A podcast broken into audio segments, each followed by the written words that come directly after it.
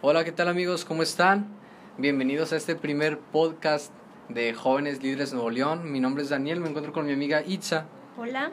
Y hoy vamos a tocar un tema muy interesante, ¿no? El, el, te vamos a enseñar los puntos que hacen que una relación fracase, ¿no? El cómo hacer que una relación no funcione. Y vamos a empezar con el punto número uno, que son los celos. Celos excesivos. Los celos excesivos, ¿eh? Los celos son, pues, inseguridad, es falta de amor propio y es ego.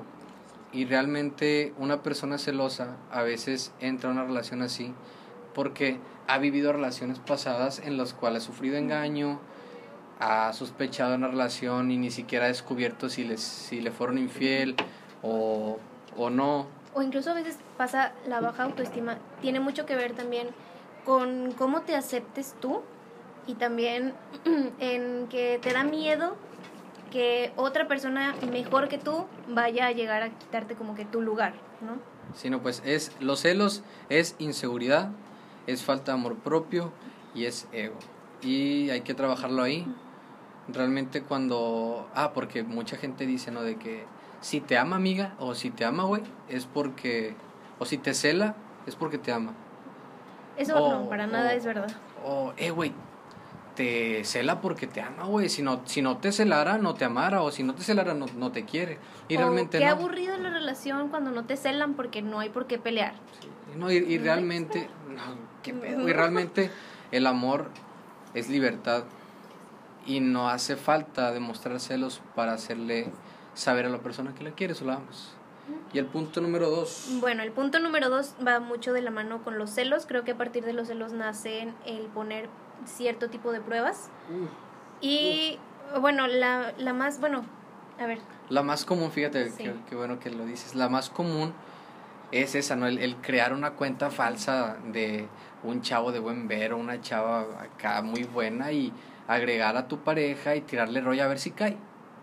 Eso afecta mucho porque realmente la, tu pareja no va a querer estar con una persona que le va a estar poniendo pruebas.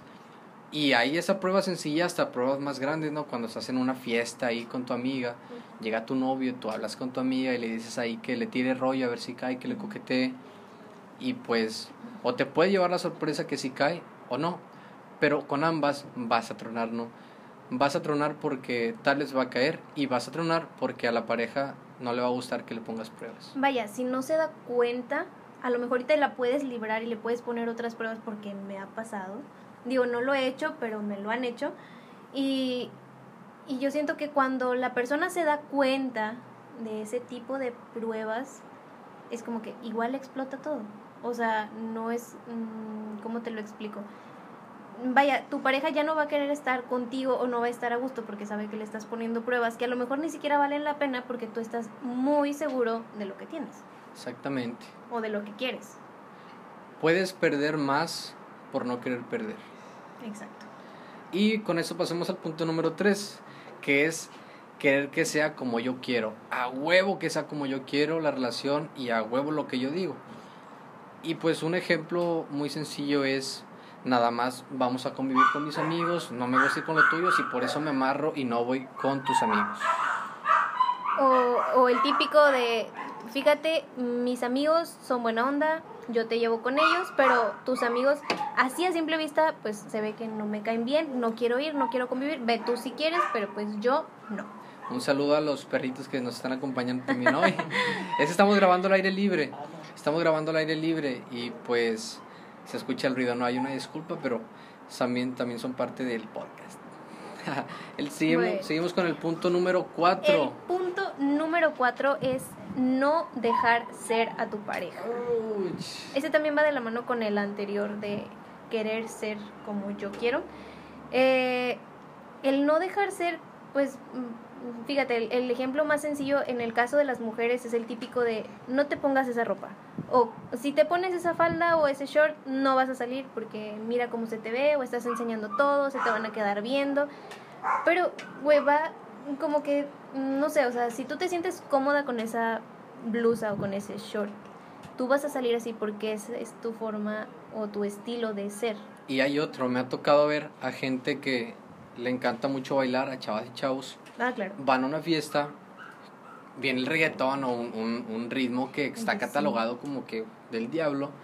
Y la chava pues empieza obviamente a bailar, ¿no? ¿Y qué pasa? Pues el chavo amargado le dice, oye, ¿por qué bailas así? ¿No ves que te están viendo? ¿O no ves que, güey, déjala ser, cabrón? Eso es no dejar ser. si así lo disfruta, déjalo, ¿no? Si quiere perrear hasta el piso, que perre hasta el piso. Que perree, Si quiere bailar country, que baile country. Si quiere bailar cumbia, el piso. y otra, si yo no bailo, tú no puedes bailar con nadie más.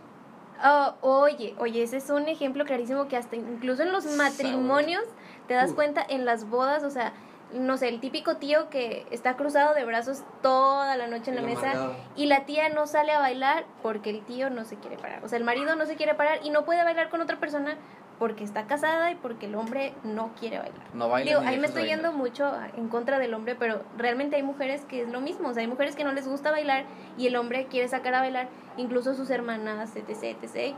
Y no puede, o sea, porque no lo deja hacer. Es no dejar ser. Punto número 5 no llegar pleno a la relación. Y eso está muy, muy interesante porque casi el 98% de las relaciones, el 98% de las relaciones fracasan por esto, porque siempre entras en una relación esperando recibir, entras en una relación para que te den amor, entras en una relación para que te den, para que te hablen, para que te llamen en la mañana. Me gustaría que me llamen en la mañana, no me gustaría que me levante mi novio, mi novia con un mensaje de buenos días. Me gustaría viajar con una persona cuando lo puedes hacer tú. El no llegar a una relación pleno es un 70% que va a fracasar. Además, con todas esas acciones tú estás esperando que te complemente. Cuando tú tienes que llegar completo a esa relación, a dar lo mejor que tú tienes, y vaya, si no funciona, te retiras. O sea, tampoco vas a estar esperando a que una persona esté dando eh, a lo mejor algo que, vaya, no esperes a que dé lo mismo que tú das. Porque nunca van a dar lo mismo. Siempre habrá alguien que a lo mejor aparentemente dé más que la otra persona. Aunque no sea... Eh, recíproco. Ajá, aunque no sea recíproco, pero tú estás dando lo mejor de ti, a lo mejor esa persona está dando lo mejor de sí mismo y tú quieres que dé más cuando no puede dar más porque él ya está a su 100 o ella ya está a su 100. ¿Sí? O sea, tienes que llegar pleno, pero estar consciente de la plenitud también de tu pareja. Ahí te va, y de hecho, de hecho le hice una publicación hace, hace tiempo, que cuando entras en una relación, no entras para recibir. Claro. No entras esperando algo del otro. Entras para dar lo mejor de ti cuando ya te amas plenamente, cuando ya estás completo, no hay nada que recibir ni nada que hacer. Lo que toque, lo que sigue es dar a la otra persona, ¿no? Y no nada más a uno, ¿no? Hay gente que dice, nada más puedes amar a una persona. Y chinga, ¿por qué? Es muy cabrón, será otro tema también, pero... Ese será otro tema. Amor es amor, amor es libertad, amor no es posesión, amor no es apego, amor no es codependencia, amor es libertad, es una energía muy cabrona. Yo creo que más... Y no es sacrificio. Es más importante el amarte a ti mismo y luego poder amar a otra persona. Si no te amas tú, el, el tú completo, tus momentos buenos, tus momentos malos, si no amas tu risa o si no amas eh, lo que haces, jamás vas a poder demostrarle amor a otra persona, porque tú estás decidiendo amarla. O sea, no estás, nadie te está obligando a estar con una persona y nadie te está poniendo una pistola en la cabeza para que te quedes ahí forzosamente y que digas, ay no, es que ya me vieron salir con esta persona, me tengo que quedar con esta persona. O sea, no te puedes amarrar tampoco por, por el qué dirán, ¿sí me explico? No, y el no llegar pleno a la relación, entra también la frase de buscar la media naranja, ¿no? Claro.